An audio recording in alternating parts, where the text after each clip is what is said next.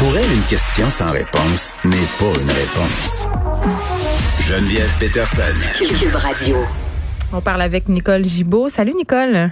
Bonjour Geneviève. Écoute, une nouvelle quand même qui attire l'attention parce qu'il est question euh, de l'homme, euh, le roi du couche-tard, hein, le milliardaire Alain Bouchard, qui a vendu une maison en 2017 à un couple euh, dans le nord de Montréal, dans une banlieue, une maison quand même, bon, ben deux, à 2,6 millions de dollars. mettons que c'est pas une maison en carton.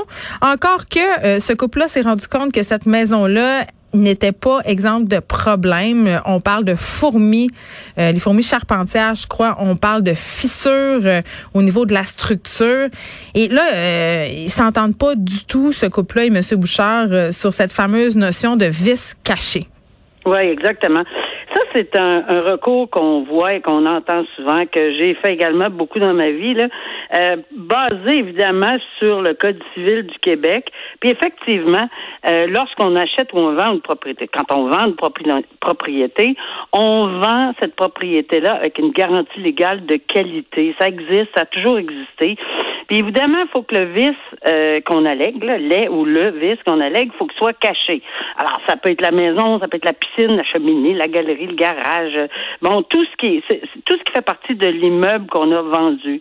Et c'est euh, c'est quelque chose auquel on a on peut pas éviter cette garantie à moins de la spécifier dans un contrat, évidemment, que cette garantie-là légale n'acceptait pas, ou il y a d'autres cas, lorsque une vente du contrôle de justice, etc. Mais, mais ici, là, on parle d'une vente entre deux personnes, et cette garantie-là s'applique. Là, en civil, il faut faire la preuve et la démonstration, évidemment, que c'est un vice caché, euh, que normalement, lorsqu'on vend une propriété, Geneviève, on fait une déclaration. Le vendeur fait une déclaration. Puis pour avoir déjà rempli ce genre de déclaration là, et que c'est long et que c'est spécifique, peut-être qu'on peut oublier des Non, mais c'est là qu'il faut tout dire là, parce que ça peut être revenu, ça peut être retenu contre nous. Mais là, dans le cas de M. Bouchard, dans la déclaration du vendeur, il y a tout ennui là. Puis c'est ça qui est ben fou. Moi, je disais l'article, puis ça disait le couple qui a racheté la maison a trouvé des pièges à fourmis dans les armoires, ce qui sous-tend qu'il était au courant qu'il y avait un problème de fourmis là. Ben, c'est ça. Puis c'est ça la démonstration qui devra être faite devant le tribunal s'ils ne s'entendent pas. Et ça, c'est une preuve qui doit être faite par prépondérance de preuve. C'est pas, on n'a pas en matière criminelle hors de tout doute, là. Par prépondérance. Et évidemment, ça, c'est un bon point que tu soulèves. Ben, évidemment, on va dire que c'est ça. Il y a des, il y a des espèces de trappes à, fourmis en dessous des armoires. Il y a quelqu'un qui les a mis là, là. Alors, pourquoi? Puis il y a d'autres façons aussi de détecter. Peu importe, là, on le fait de façon générale. Ben, tu sais, si on visite, faut, faut quand même être un acheteur prudent et diligent. L'obligation d'avoir un inspecteur en bâtiment, c'est pas, c'est pas une nécessité, c'est toujours pas mauvais. Mais l'ont fait ah, inspecter. Ce oui, mais oui, absolument. Mais naturellement, les inspections se font pas avec des lunettes à travers les murs là.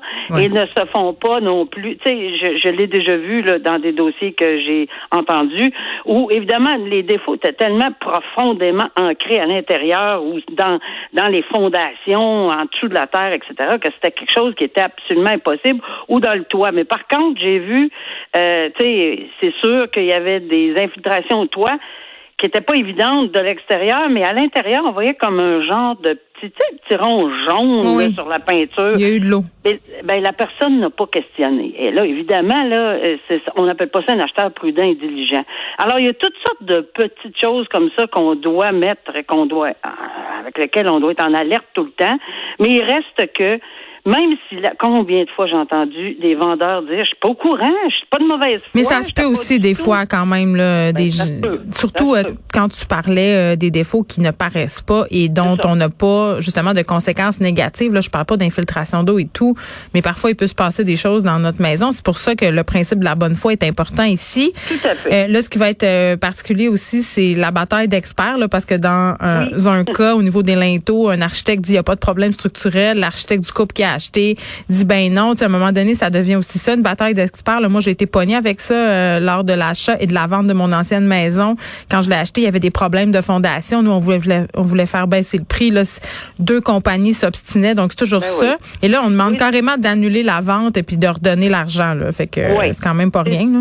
C'est un recours qui est possible. On pourrait demander aussi une diminution, puis etc. en prouvant qu'on n'aurait pas payé ce prix-là. Mais pour la bataille d'experts, dépendamment à quel niveau ils sont intervenus, il est possible aussi qu'on les appelle en garantie, qu'on appelle. Parce que si quelqu'un, mm. à la base, avec son inspection, a fait une mauvaise inspection, en tout cas, il y a un lot de, de, de droits là-dedans. Là, oui, bien choisir son inspecteur. on rappellera jamais assez comment c'est important un, un inspecteur certifié qui est habitué aussi au, au, euh, au secteur parce que ça peut changer bien des choses. OK. Avec une assurance responsabilité. Exactement. Retour sur la comparution des accusés qui auraient menacé François Legault et Horacio Arruda, deux hommes de la région de Québec.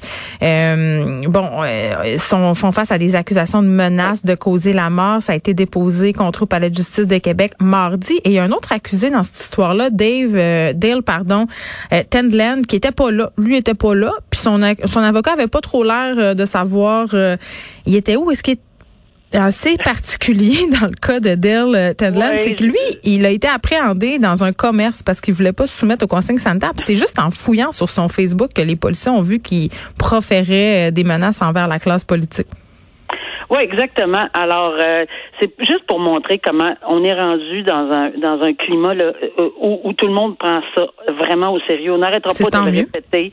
Oui, absolument tant mieux. Absolument tant mieux, tu fais bien de le dire. Et on n'arrêtera pas de répéter que des, les réseaux sociaux, les propos tenus en arrière d'un écran, sur un écran, dans le sous-sol, n'importe où, ça tient pas la route. Mm-hmm. Et oui, les policiers vont aller chez vous. Oui, ils vont cogner. Oui, ils vont demander de vérifier par des mandats, etc., de, les Facebook, puis s'ils s'aperçoivent effectivement qu'il y en a. Puis ici, ben, il est chanceux, le monsieur, il a jusqu'à demain, il est aussi bien, puis moi, je vais lui suggérer fortement de se présenter parce que un mandat d'arrestation, c'est exactement ce que je ferais euh, si j'ai à la place du juge demain Ça veut dire quoi, ça? Il, ben, c'est-à-dire que lorsque le juge ordonne, ben, de toute façon, il devait se présenter. Là. On comprend qu'il devait se présenter aujourd'hui. Ce monsieur-là, il s'est pas, euh, il s'est pas présenté. Il brillait par son absence. Pas de raison. Pas même pas appeler son avocat pour dire, écoutez, je suis pris, n'importe quoi, un, rendez-vous médical. Il y a des excuses qui existent, là, puis que l'avocat aurait pu donner, et combien de fois je n'ai eu devant, devant moi, et il n'y a pas de problème, là. On peut même prendre un mandat délibéré que j'appelais. Alors, je n'émettais pas le mandat d'arrestation tout de suite. Je disais, écoutez, trouvez-le, là, puis ramenez-moi le rapide demain matin. Ici, le juge l'a avisé, là. Votre client, il est beaucoup mieux de se présenter, là, parce que je vais émettre un mandat d'arrestation, c'est-à-dire que je vais ordonner aux policiers, s'il rencontre sur la route, n'importe où, d'indépendant, n'importe où, d'aller l'arrêter puis de me l'amener. Les menottes, on arrive au palais de justice. Dans ça là, Puis là, c'est moins drôle. tour de véhicule gratuit. ouais, mais il y a, y, a, effectivement un, véhicule gratuit là fourni par. C'est ce que je disais. Fournissez-lui le, transport, puis apportez-moi là, puis ça presse là, parce que c'est une obligation d'être devant le tribunal. Fait qu'il n'y a rien de drôle là-dedans là, qui se présente pas, puis qu'il n'y a pas d'excuse. Euh, regarde, euh, ça, ça arrive. Bon. On, verra ce qui va arriver demain. On parle de ce père accusé d'abus sur ses deux enfants qui a été trouvé coupable et on se parlait toutes les deux, euh, Nicole, précédemment, là, euh, de la cohérence et de la crédibilité des témoignages quand vient euh, le temps de faire témoigner des enfants. Dans ce cas-là, ça a vraiment pesé dans la balance. On avait deux petites filles qui ont qui ont témoigné de, de, gestes absolument épouvantables et dégoûtants commis par leur père à leur endroit sur une période de plusieurs années. On a un petit garçon aussi qui a été victime on a il y a bien du monde mêlé à cette histoire-là. Il y a de la, DPJ s'en était mêlée, l'école s'en était mêlée. Et malgré tout ça, malgré toutes les preuves qui, entre guillemets, pesaient contre lui, le père continuait à minimiser, continuait à, dire que, bon, euh, on exagérait, que c'était pas si grave. Oui, puis je trouve ça intéressant en introduction que tu commences par les témoignages des enfants. Il y a une chose qu'il faut comprendre lorsqu'on est assis sur le, le banc comme juge, c'est quelque chose auquel on est confronté et qu'on peut être confronté. C'est pas la même chose qu'un témoignage d'un adulte. Puis ça, on a eu plein, plein de cours de formation et ça continue. Puis là, c'est bien ancré. Le témoignage d'un enfant, même s'il oublie des choses, même s'il exagère des choses, même s'il faut quand même le prendre dans son ensemble parce que c'est sûr qu'à un moment donné, un petit enfant qui est tellement écœuré de se faire abuser ou etc. ou violenter, ben il va tendance à, mettre comme ici l'exemple était flagrant.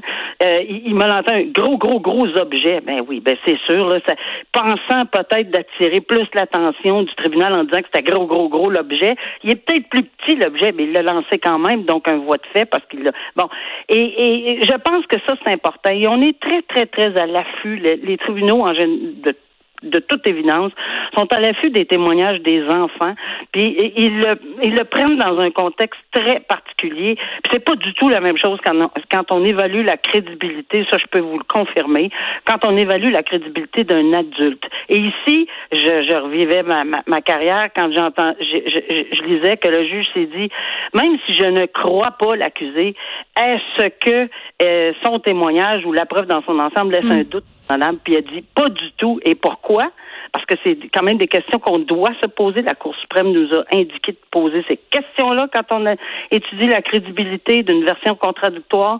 Et il s'est dit non, moi je le crois pas. Et voici pourquoi. Parce qu'il faut le dire comme juge. Et deuxièmement, je crois les enfants. Et voici pourquoi. je trouve que c'est bien documenté. Puis c'est un bon exemple. On prend soin d'entendre et d'écouter les enfants pour ce qu'ils sont et non pas pour des adultes là, qui sont devenus malheureusement à cause des gestes posés euh, à leur endroit. C'est fou, il y a une petite fille euh, qui a dit que les fellations qu'elle devait faire à son père étaient devenues tellement fréquentes que c'était comme euh, aussi normal que manger un bol de céréales à tous les matins.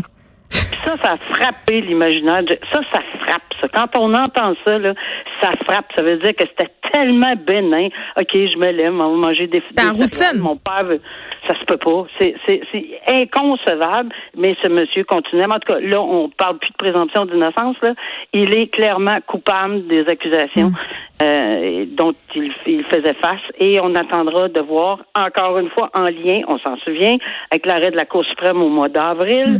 On attend une sentence exemplaire pour, parce que c'est de la violence sexuelle et de la violence sur des enfants. L'arrêt Frizen, je pense que j'ai pas besoin de le redire assez, mais je, je, je, le dirai jamais assez. C'est un, un arrêt très important au niveau des sentences dans ces, dans ces dossiers-là. À demain, Nicole. Merci. À demain, Geneviève. Bye.